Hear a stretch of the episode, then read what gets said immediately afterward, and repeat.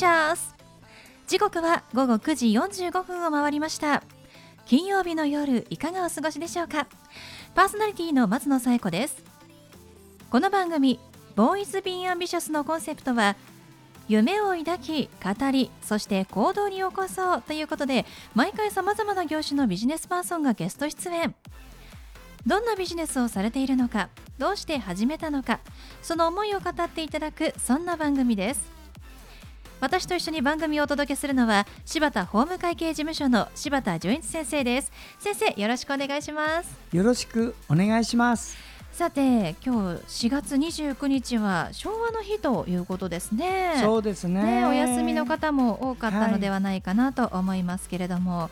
い、昭和の日って先生、何か特別なことする日でしたっけ？いやあの特別行事があるっていうのは、ないですもん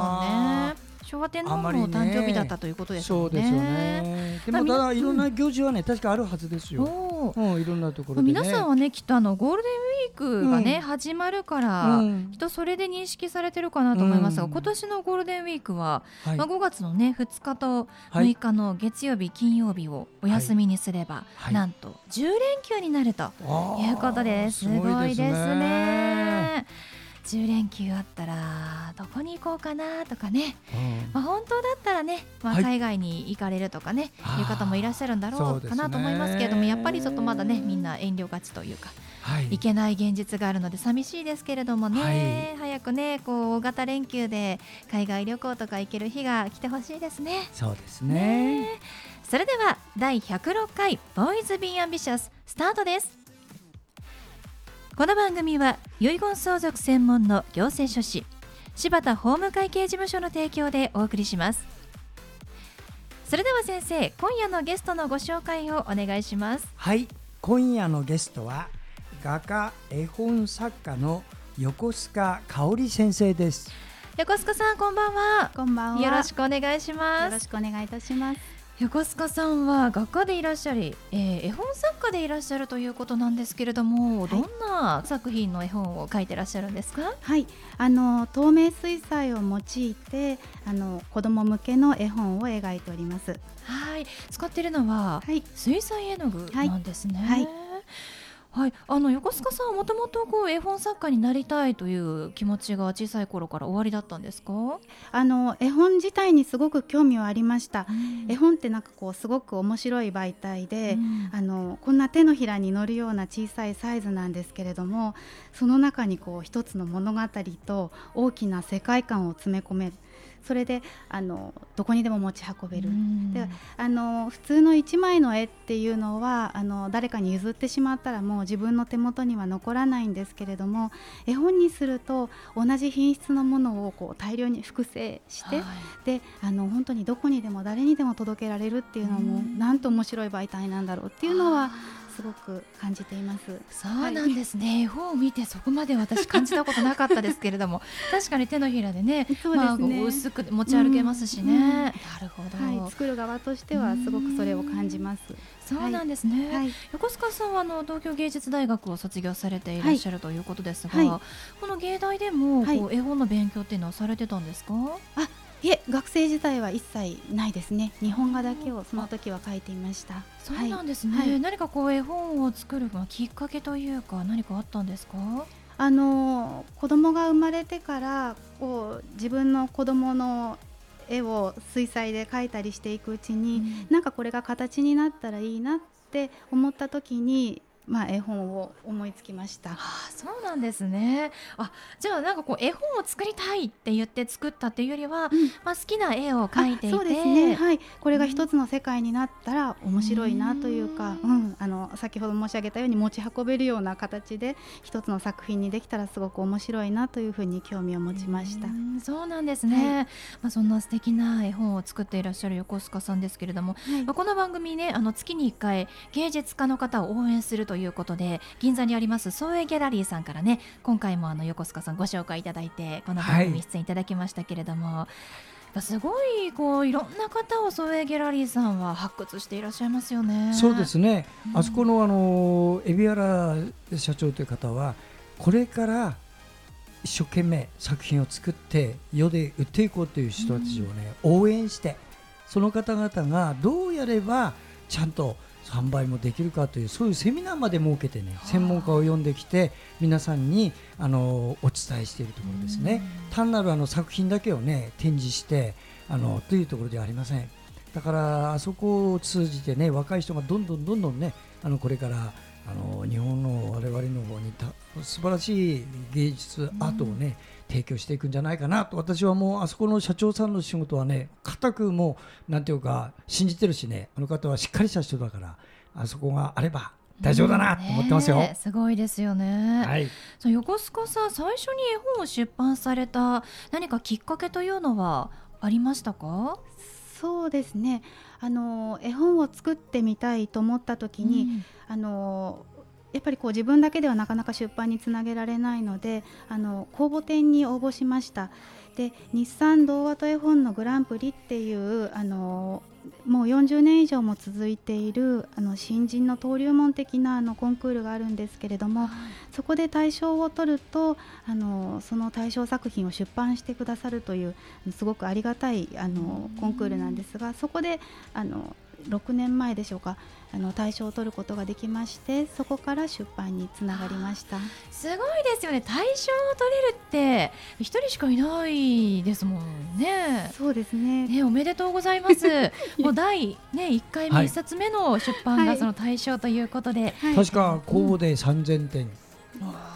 その中から。人以上の中から選ばれたということですから、はい、あのどんな絵本なのか教えていただけますか？はい、あのこれは地下室の中でというあの絵本の名前なんですけれども、あの小学校3年生ぐらいのまあ、大体そのぐらいの対象にしているお話なんですがあの男の子がある日自分の地下室の中に降りていっ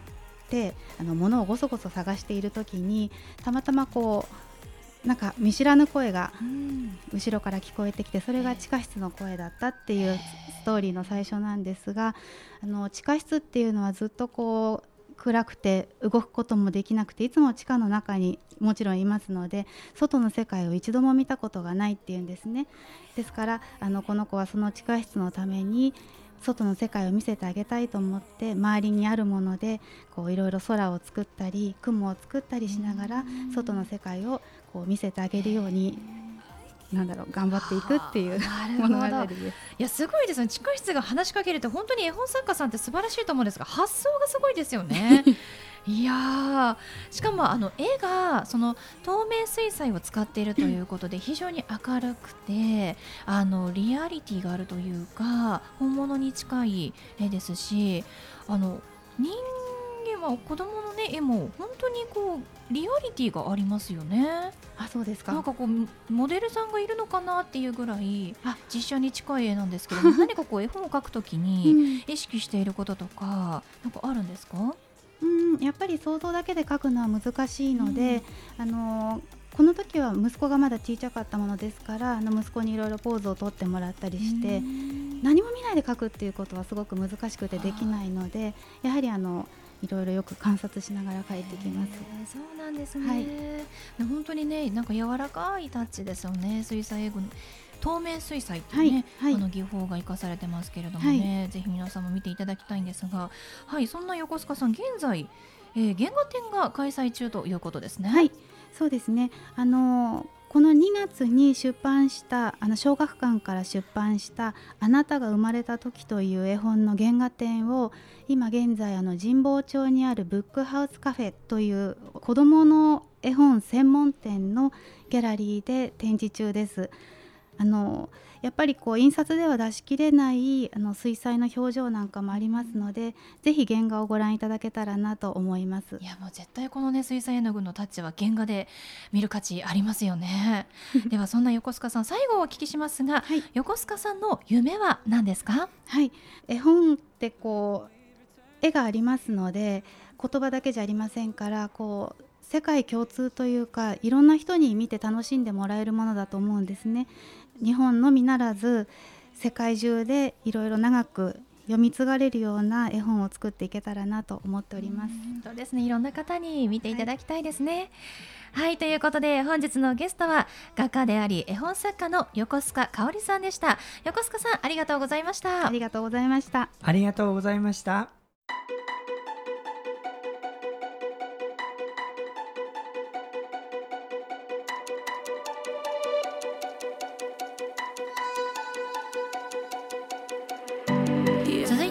柴田先生のワンポイントアドバイスです。では先生今日はどんなお話をしてくださるんでしょうか？はい。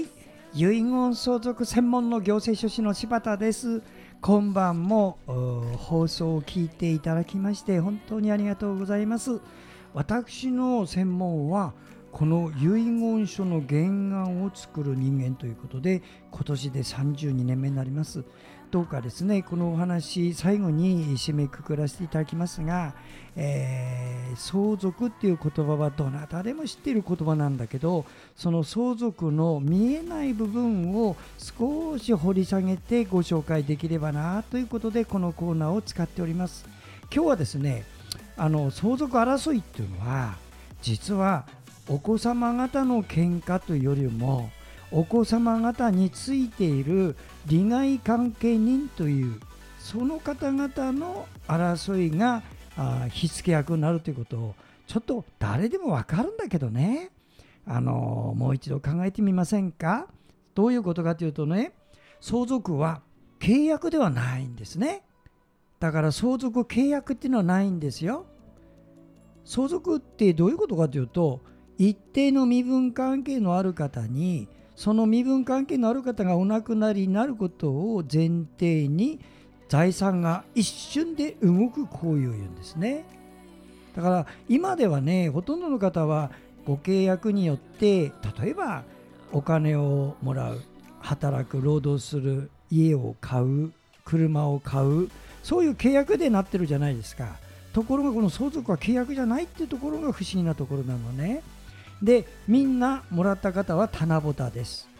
たまたまその相続人だからもらえるというだけなのそれでね一つ考えてください。私の子供が相続なんか争いを起こさないよと思ってる人危ないよ。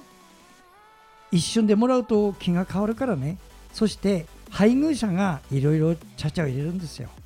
だからあなたの子供をあなたの配偶者から守るためにあらかじめ遺言書を作っておく。これ大切ですよ。はい柴田先生の相談は電話東京03-6780-1408 6780-1408までお願いします。以上柴田先生のワンポイントアドバイスでした。先生ありがとうございました。ありがとうございました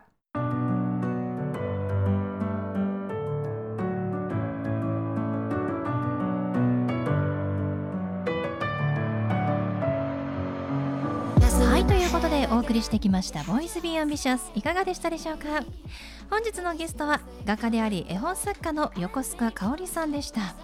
えー、現在でもね原画展を神保町で開催中ということですので詳しくは横須賀さんのホームページご覧ください。横須賀香り、えー、香りの字はあの花の香るの香りですね。で検索してみてください。